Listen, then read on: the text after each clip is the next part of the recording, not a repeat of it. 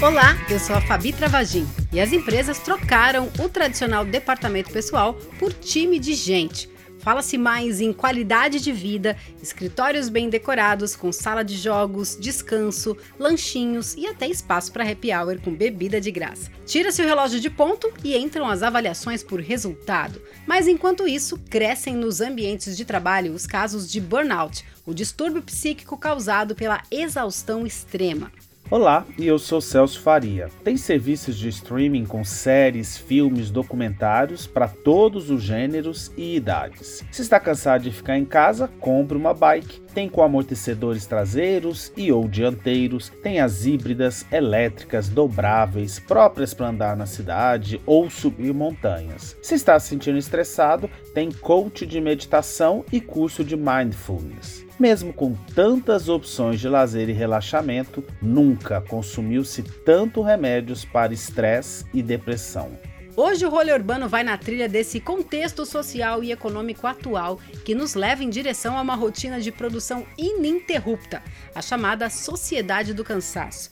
E para ajudar a traduzir tudo isso para a gente, a jornalista e mestranda da ECA, Ionara Santana, vem explicar que momento é esse e que ganha potência nesses tempos de pandemia de Covid-19. Então, antes a gente tinha uma sociedade em que o indivíduo ele era permanentemente vigiado, né, e punido pelos seus desvios. Hoje não. Né, a gente tem um indivíduo que é autoexplorado, né? Ele mesmo se cobra por essa perfeição. Também tem muitos livros e filme estrelado por Julia Garner. What can we do? Do about what? Tem teatro online. O diretor Francisco Turbiani conta sobre a peça distópica Os Fins do Sono. A peça ela é livremente inspirada num livro do Jonathan Crary que se chama 24/7 Capitalismo Tardio e os Fins do Sono, onde ele discute justamente como a última fronteira do mundo do trabalho, do mundo do capital, a única fronteira ainda não comercializada do mundo do trabalho seria o sono. E está começando a agenda cultural quinzenal que quer tirar você do cansaço e do consumo automático, ampliando assim a sua relação com as artes. Se liga no rolê, todos, todas e todos.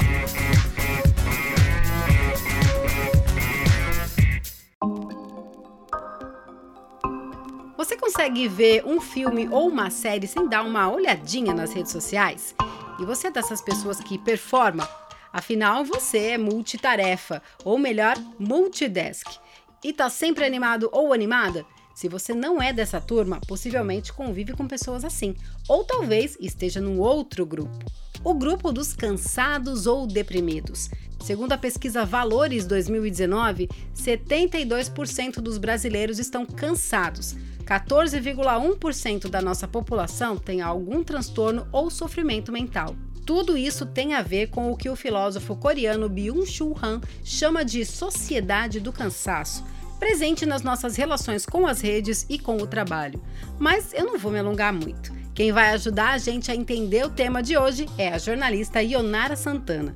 Ela acabou de concluir a especialização em mídia, informação e cultura no Centro de Estudos Latino-Americanos sobre Comunicação e Cultura, o CELAC, da USP. É mestranda da ECA e integra o Centro de Pesquisa e Comunicação e Trabalho também na USP. Ela conversou com o Celso. Bom, hoje o nosso tema aqui no episódio a gente é sobre a sociedade do cansaço, né? Autoexploração, sociedade ativa, hoje depressão, é, e várias outras questões, né? Por que e como que a gente se tornou uma sociedade do cansaço, Ionara? Celso, primeiro quero agradecer o convite, né? A oportunidade de estar aqui contigo, falando um pouquinho sobre o meu tema de pesquisa, né? É preciso contextualizar, né, de que sociedade que a gente está falando, né? Então, assim, em 2013, o IBOP demonstrou, por meio de uma pesquisa, que 98% dos brasileiros se sentiam cansados mental e fisicamente, né? Ainda falando sobre o Brasil,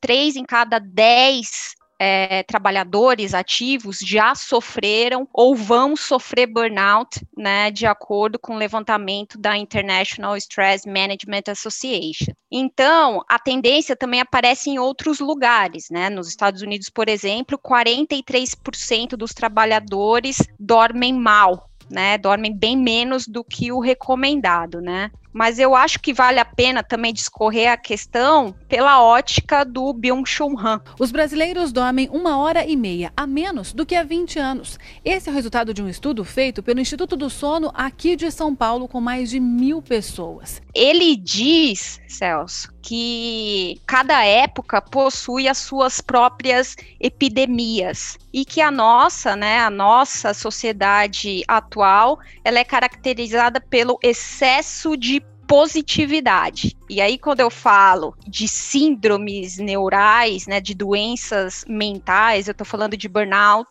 eu estou falando de síndrome da fadiga da informação, né, que é o excesso que a gente tem, né, de ficar nas redes sociais e, e, grudado no celular, né, e que principalmente a nossa sociedade ela é focada na ideia de que todas as metas hoje são possíveis e são alcançáveis, né? Então é a ideia do Yes We Can, né, do Obama, do Just Do It da Nike, né? E tudo isso quem fala é o próprio Byung-Chul Han.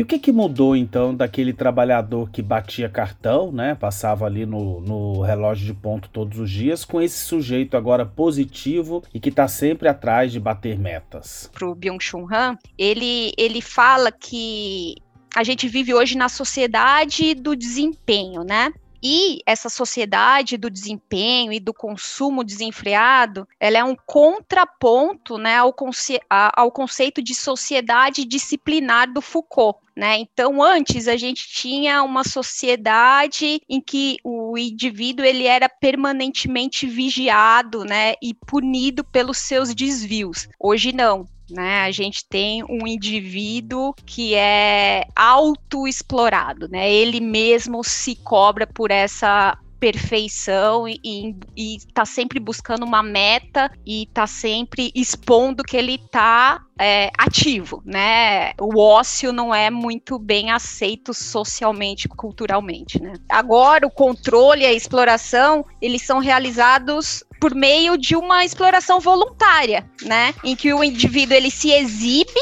né? Ele se acha importante, né? As redes sociais trabalham com essa questão, questão narcisista dos indivíduos e isso é, é, o, é a melhor disciplina, né? Para o mercado.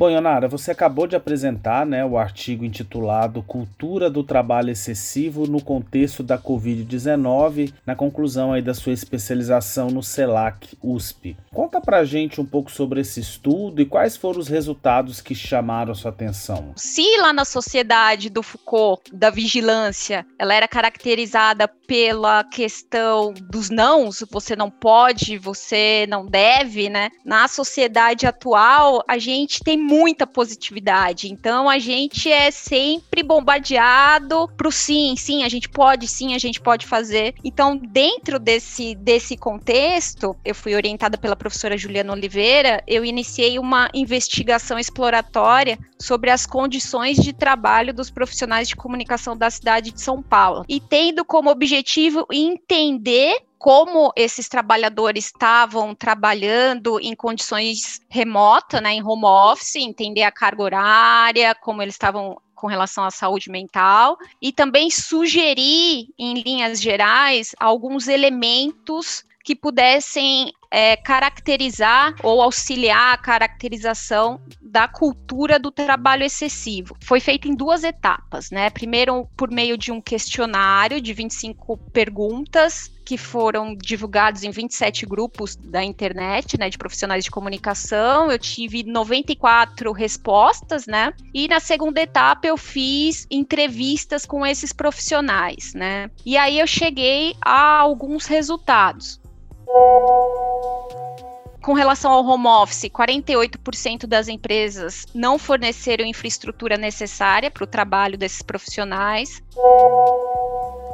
83% desses profissionais sentiram uma necessidade maior de evidenciar o que eles estavam fazendo, né, as atividades que eles estavam fazendo durante o período de trabalho. 95% tiveram a sensação de estarem trabalhando muito mais em regime remoto do que presencialmente. 67% falou que perderam a noção de tempo de descanso trabalhando em casa. E 41% afirmou que não conseguiram equilibrar as atividades pessoais e profissionais. E aí, com relação a horas de trabalho, né, antes da pandemia, é, apenas três profissionais sinalizaram trabalhar mais de 50 horas por semana, né? E aí, durante o período de isolamento, esse número subiu para 17, sendo que 77% desses profissionais afirmaram que não foram remunerados pelas horas extras que fizeram, né? 86% se sentiu tristes ou depressivos e 74% mais ansiosos ou nervosos, né? Hoje mesmo eu vi uma matéria, eu acho que foi no El País, que falava de uma ação de alguns funcionários, ação anônima, né, do Goldman Sachs, de funcionários em início de carreira que se manifestaram pedindo que não trabalhassem mais do que 95 horas por semana. Então, assim, é um, é um movimento global, a gente percebe, né? É, aqui mesmo no Brasil, a gente tem esse movimento por um lado, mas também, por outro lado, se você reclama muito, né? Tem, sei lá, 13, 14 milhões de desempregados. Bom, e como que o trabalho excessivo na Covid-19 potencializa essa sociedade do cansaço, hein? Eu acho que ela só potencializa, Celso, os problemas que a gente já enfrentava. Mas eu acho que tem muitas empresas que se aproveitam né, desse momento para tirar vantagem do trabalhador exigindo muito trabalho, diminuindo o quadro de funcionários com a justificativa de que estamos em um momento de crise. E aí, tem como encontrar alguma saída ou redenção para tudo isso, hein? Então, né, eu, eu, me vejo hoje com muito mais perguntas, né, e vontade de pesquisar e de, de encontrar possíveis respostas do que é, um caminho certo em si, né. Mas eu trouxe aqui o, o olhar do próprio Byung-Chul Han, né? Também perguntaram para ele isso e ele afirma que a gente se encontra em um beco sem saída, né? Em uma situação de dúvida em que a gente não pode avançar e nem retroceder. E que essa autoexploração, porque se a gente não está, olha, olha só, se a gente não está trabalhando, a gente está trabalhando para as redes sociais, né? No momento que a gente deveria estar tá descansando, ou a gente está assistindo alguma coisa, né? Buscando é, otimizar e aprender e estar tá sempre melhor, né? E aí ele, ele fala que fazendo isso a gente tá se a gente tá sucumbindo apaixonadamente. Eu achei esse termo muito interessante, né? E aí o que ele sugere é que a gente use a filosofia, né, para conceber um novo modelo social, né? Ele, ele ele fala de um conto filosófico chamado Momo. Enfim, eu não vou conseguir reproduzir o conto inteiro, mas ele no desfecho do conto, ele fala sobre a hora do resgate, né, em que as pessoas que estavam lá trabalhando duro de repente param o tempo voltam a conversar e a brincar, ou seja, elas dominam o tempo e passam a refletir e a pensar junto e na tentativa de melhorar essa sociedade, né? Ele fala um pouco também sobre a autonegação voluntária né? Nessa tendência de você se afastar um pouco de si mesmo, de você lidar com seu próprio ego. Poxa, que, que motivação é essa que a gente tem de querer, sabe, soltar um pum e, e, e colocar nas redes sociais, né? Muito, muito bom mesmo conversar com você, Ionara. Muito didática e ajudou a gente a entender bem aqui o tema de hoje e prosseguir nessa trilha, né? Muito obrigado aí pela sua participação. Imagina! Um abraço. Tchau, tchau. Tchau.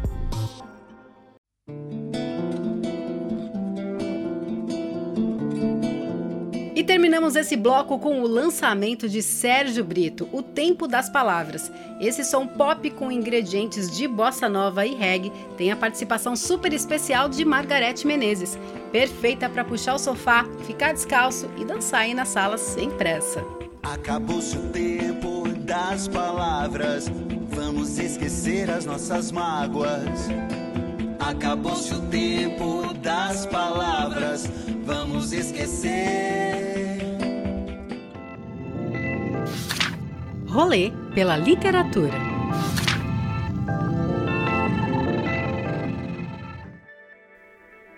Algumas dicas de literatura são inevitáveis para entender o tema de hoje. De Byung-Chul Han, vamos recomendar dois livros. Sociedade do Cansaço teve sua primeira edição em 2015 e nas 136 páginas trata dos efeitos colaterais dos discursos motivacionais. E aí, como o sistema de punição e hierarquia da Revolução Industrial foi revertido pela positividade. Um pouco do que a Ionara acabou de explicar aqui na abertura. E para mergulhar nas consequências da embriaguez produzida pela mídia digital, leiam No Enxame, Perspectivas do Digital, também do Byung-Chul Han. Lançado em 2018 e com 136 páginas, é fundamental para compreender esse espaço que tem mudado as percepções, sensações e pensamentos, onde a extrema felicidade e a mistura entre vida privada e pública são imperativas. Nossa terceira dica é o lançamento 10 lições para o mundo pós-pandemia do escritor indiano Fareh Zakaria, que é doutor em ciência política pela Universidade de Harvard e também é colunista do Washington Post e apresentador da CNN. Todos nós já sabemos que o mundo sai da pandemia de coronavírus mais desigual, com mudanças políticas, econômicas e culturais. Zacaria trata de temas como segurança, a importância dos governos agirem muito além da bipartição entre direita e esquerda, a necessidade de ouvir os especialistas e como a vida social está mesmo misturada com a vida pessoal no home office. São 335 páginas. Essa lista de livros já está aqui no seu player. Boa leitura!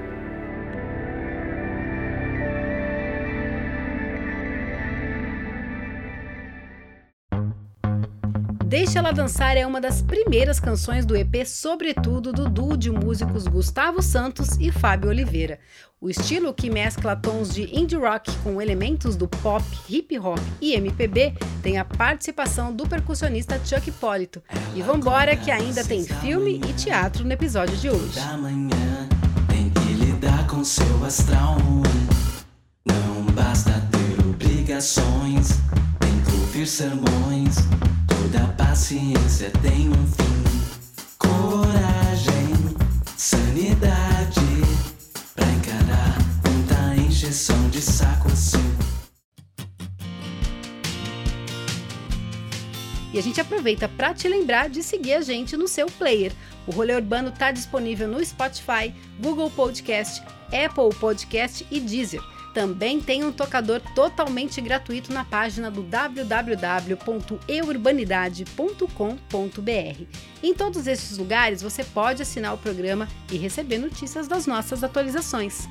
No Instagram, nosso perfil é o Rolê Urbano SP. E se você curtiu o nosso programa, é muito importante você compartilhar nas suas redes sociais. Assim, a gente se destaca no digital e continua divulgando arte e cultura. Welcome. Have a seat. Whatever's going on, you can tell me. That's what I'm here for. A cada vez melhor a atriz Julie Garner é a protagonista do filme A Assistente, da diretora Kitty Green. O filme descreve a rotina de Jane, uma secretária de uma produtora de audiovisual que começa a sua rotina de trabalho antes mesmo do raiar do sol. E assim, ela vai seguindo a jornada durante um dia no escritório, num roteiro assim com poucas palavras, mas com uma estética claustrofóbica e penosa, reconhecida e reconhecível nas rotinas das empresas. Who was that about? Wasting my time. Entre fotocópias, agendas, ligações, múltiplas tarefas, a assistente é um longa com pouco mais de uma hora e meia e que tem como primeira camada a relação exaustiva do trabalho, que aprofunda-se na exploração das mulheres nesses espaços. Por isso, o filme chamou bastante atenção do movimento Me Too. What can we do? Do about what? E fique de olho nessa sequência aí em que a Jane procura o complice, que é aquele sujeito da empresa que tem como objetivo seguir as regras, e isso acaba revelando mais um dos meandros escusos de algumas empresas e principalmente a relação machista né, nessas companhias. Bom, a Julie não tem nem 30 anos de idade e é uma atriz que já tem dois Emmys e vem se destacando sempre nos seus papéis. É uma das estrelas de Ozark da Netflix e no programa Direito ao esquecimento, recomendamos aqui a série Dirty John, que ela aparece como coadjuvante, mas toma a cena para si no último episódio. E em assistente, ela tá incrível, tá? Afinal, o filme é dela. Vocês vão ver que os outros personagens são mesmo coadjuvantes, e quando ela está em cena, a câmera da diretora está focada na protagonista, que é quem ela quer mostrar de verdade. O filme está disponível no Prime Video. I mean, I've been working here for nearly two months. And you're under a lot of stress. Entry level jobs in this industry are tough, right? Long hours? First one in, last one out. Good night. You're smart. You have to be smart. It's a tough job, but I can see that you've got what it takes. E para identificar como essa sociedade positiva e da glorificação do desempenho e do trabalho excessivo se processa aí pelo viés do seja seu próprio chefe e do aniquilamento dos direitos sociais, você tem que assistir Você Não Está Aqui. It, I've done it. Yeah, I'd rather work on my own now, be my own boss. Let's just get a few things straight at the start, though, shall we? You don't work for us, you work with us. Like everything around here, Ricky. It's your choice. Esse filme é de Ken Loach, o mesmo diretor do impactante Eu, Daniel Blank. E aí, seu olhar sempre atento às contradições do mundo contemporâneo e da ausência do governo, né? Agora ele conta a história de Rick e sua família, que com dificuldade financeira compra uma van para fazer entregas. O longa é uma boa reflexão sobre a uberização do trabalho e como o seja o mestre do seu próprio destino é mais uma das falácias dessa modernidade líquida e cruel. Bom, o filme está disponível nas plataformas do streaming.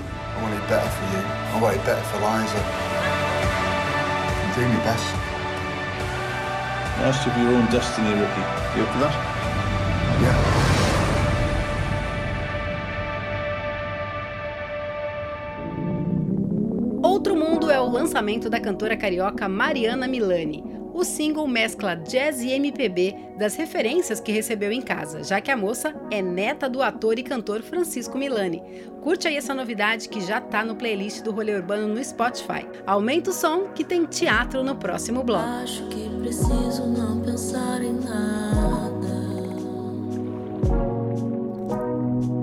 Minhas palavras cansadas há muito tempo.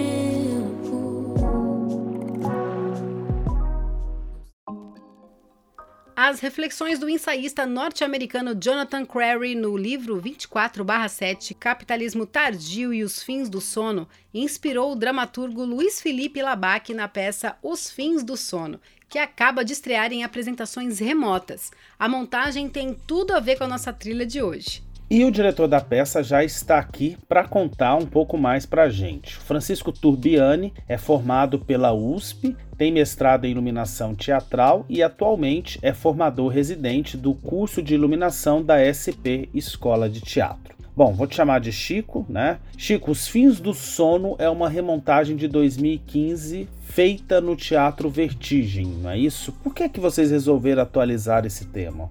A gente estava na pandemia, pensando em como a gente estava se sentindo, como a gente estava vivendo, isolado em casa, com as questões, e principalmente um tema que a gente sentiu muito forte nessa pandemia é essa mistura entre vida pessoal e mundo do trabalho que a pandemia trouxe. A gente trabalhando de casa, é, nos nossos trabalhos, não só como artistas, mas também como professores, né? Eu dou aula em escola, a Juliana dá aula em escola, algumas pessoas também trabalham e a gente começou a perceber essa mistura muito exaustiva entre trabalho e vida pessoal. Então a gente ficou com vontade de retomar esse material, retomar esse texto, por sentir que ele dialogava com o que a gente está vivendo agora. Como é que você acha que essa mistura entre trabalho e vida pessoal ficou mais evidente nesse período da pandemia? Eu acho que existe um, essa Sim, eu, sinto que o mundo do trabalho e o mundo pessoal se embaralharam totalmente na minha cabeça. Então eu sinto que eu não, eu não consigo desconectar mais do mundo do trabalho às vezes, é muito difícil. A, as interações elas começam a ficar tão 24/7, né, que isso é um tema da peça, que eu acho que esse é um processo de exaustão que se dá a partir desse trabalho que não se interrompe mais, porque pelo menos no trabalho presencial, às vezes você tudo bem, você pode até se desconectar, mas aí para se desconectar do trabalho, você também precisa se desconectar de tudo. E no momento que o que permite a gente gerar vínculos pessoais é o WhatsApp, é o Zoom, é as redes sociais, porque trancado em casa, a gente com os nossos pensamentos, às vezes ir para uma rede social, ir para um WhatsApp, trocar uma ideia com um amigo, ligar para alguém, é o que gera contato, né? Só que se você está nesses lugares, você está conectado com o seu trabalho inevitavelmente, porque enquanto você está olhando ali, chega uma mensagem de WhatsApp, chega um e-mail no seu celular, etc, etc. Né? E aí conta pra gente um pouco mais sobre a peça Os Fins do Sono peça ela é livremente inspirada num livro do Jonathan Crary que se chama é, 24/7 Capitalismo Tardio e os Fins do Sono, onde ele discute justamente como a última fronteira do mundo do trabalho do mundo do capital, a única fronteira ainda não comercializada do mundo do trabalho seria o sono porque é o único momento que a gente ainda não consegue render e lucrar em cima dele. É, a partir desse estudo, tem uma passagem específica no livro que ele fala sobre um, um projeto piloto que não foi para frente na Rússia nos anos 90, em que seriam utilizados satélites espelho para tentar iluminar regiões é, inóspitas com pouca luminosidade em algumas épocas do ano. E aí a gente começou a pensar um, uma sociedade distópica, ficcional, que é, é onde a peça se passa, onde a noite foi suprimida. Então você tem luz solar 24 horas por dia, 7 dias por semana. Nesse ambiente distópico, é, a peça acompanha a rotina de três funcionários de uma agência de seguros de vida ao mesmo tempo que eles começam a receber um volume extremamente excessivo de trabalho, porque as pessoas começam a ficar doentes por esse mundo sem noite e começam a chegar mais pedidos e mais pedidos de pagamento de seguro por invalidez, por não poder trabalhar, por uma série de razões que vão chegando esses pedidos. Os personagens da agência de seguros são interpretados por Juliane Valente, Marosa Amaro e Pedro Massuela. E o artista plástico e ilustrador Roberto Zink ilustra ao vivo os temas e as cenas retratadas pela peça. Bom, pessoal, e como a arte imita a vida ou vice-versa, esse embaralhamento entre vida pessoal e trabalho nos abordou de cheio durante a nossa conversa. Eu tive que parar a entrevista duas vezes porque o meu interfone tocou e porque eu tinha que receber o encanador na minha casa. Hoje eu não estou num bom dia aqui, o, minha descarga também estragou e o, o, o cara acabou de chegar para consertar. Vamos lá. Ai, ai. E aí, Chico, como é que foi o processo então de ensaios até chegar a essa versão que o público pode então conferir? Bem corrido, assim, ele foi totalmente remoto, a gente não se encontrou nenhuma vez salvo umas entregas de material. Então isso também foi uma experiência muito louca. Ele foi inteiro remoto e foi, eu acho muito, foi muito desafiador. Tem coisas muito interessantes, mas ao mesmo tempo, para quem está acostumado com o processo teatral, de se encontrar na sala de ensaio, tem suas frustrações também, suas dificuldades. E uma coisa que eu percebi no espetáculo, às vezes o ritmo da peça se dá mais pelo abrir e fechar de câmeras entre as cenas do que por como o ator está interpretando naquele dia, assim, o ritmo da peça como um todo. As dificuldades técnicas, né, do elenco ter que pensar na sua atuação, pensar no abrir e fechar de câmera, pensar na luz que tem que apagar e acender, pensar que tem que contrarregar um objeto na, no momento que está fora de cena. Bom, eu fiz também essa pergunta para Ionara, nossa entrevistada aqui no, no, na abertura do programa. Para você, quais são os desafios dessa sociedade cada vez mais exausta e como que a gente pode subvertê-la? Eu acho que assim existe um entender que o corpo ele tem limite. E, e, e essa sociedade por tela, ela estraga o nosso corpo muito rápido. Essa é a percepção que eu tenho, assim. Isso era uma preocupação da peça, assim, ela não pode, ela não podia durar mais de tanto tempo. Não só porque as pessoas se cansam, não aguentam, etc., mas porque eu acho que existe um, um desgaste, assim, corporal. A pessoa já está o dia inteiro trabalhando, às vezes por tela, e à noite ela decide ver um espetáculo. Aquilo, para mim, tinha que ser uma fruição, não desgastante. Então, a gente faz pausas, a gente pensa estratégias de como retomar, parar, fazer uma atividade voltar, porque eu acho que essa plataforma, ela é biologicamente, fisiologicamente, ela é muito desgastante. Então, acho que tem um limite de tempo, assim. É, eu no meu trabalho eu até penso assim, ah, eu preciso fazer tal coisa, tal coisa, tal coisa. Eu, eu, eu vou fazer o máximo que eu consigo em tanto tempo e aí eu vou parar, porque senão meu corpo vai começar a se desmontar e depois eu retomo. Então eu acho que tem, tem essa dificuldade, né? E são esses os desafios, não? Então, né? Vamos respeitar o corpo, né? É, e criar novas estratégias mesmo, né? Diante desse dessa é, telinha, né? E entender, é, entender que a gente não é máquina, né? É, uhum. A gente não, não consegue render igual a gente rende no presencial. Nosso corpo ele tem um, um desgaste, um limite. Então, quais são as estratégias para respeitar esses limites, né? Acho que é Chico, convida então o público aí para assistir a peça. Dê aí o serviço. Bom, a peça se chama Os Fins do Sono, Gostaria de convidar todo mundo que estiver ouvindo a gente para assistir. É uma peça remota pelo Zoom. É, você retira o ingresso no simpla.com barra Os Fins do Sono. Estamos em cartaz de 19 de março até 9 de abril, de sexta, sábado e domingo, sempre às 20 horas. Retirando esse ingresso, você recebe um e-mail com um link para acessar a transmissão. A sala do Zoom está aberta 15 minutos antes do espetáculo. Muito obrigado, Chico. Bom, e as informações e o link já estão aqui no player para você procurar os horários da peça e como ela é online, pode ser assistida de qualquer lugar do Brasil e do mundo. Então não deixem de ver.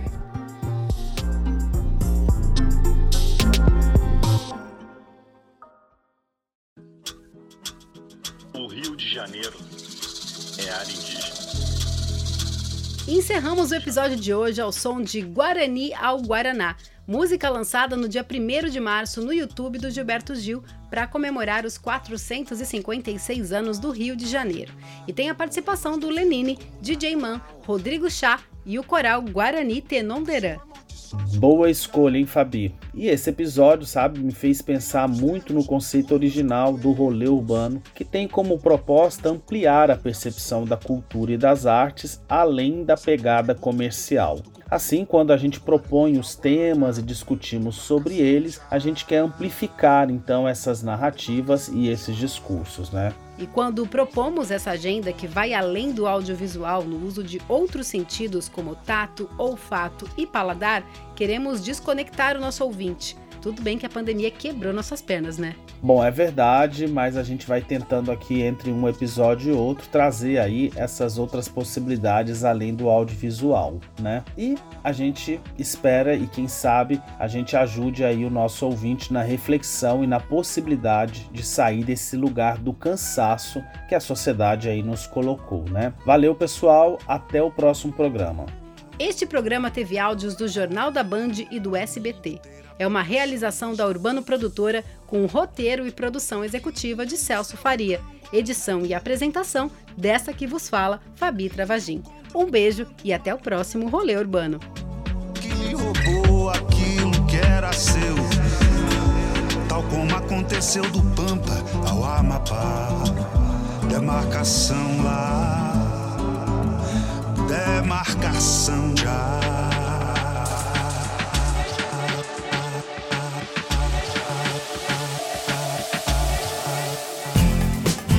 Realização Urbano Produtora.